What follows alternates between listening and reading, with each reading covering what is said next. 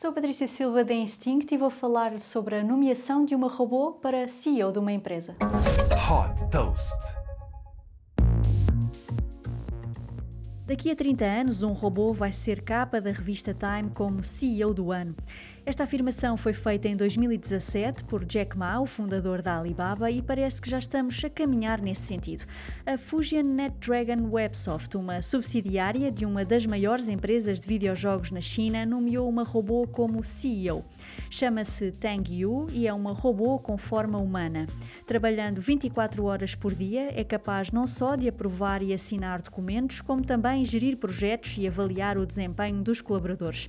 Tendo a racionalidade como grande característica de liderança, pois não tem sentimentos, tem como missão agilizar o fluxo de processos, melhorar a qualidade das tarefas de trabalho e também a velocidade de execução.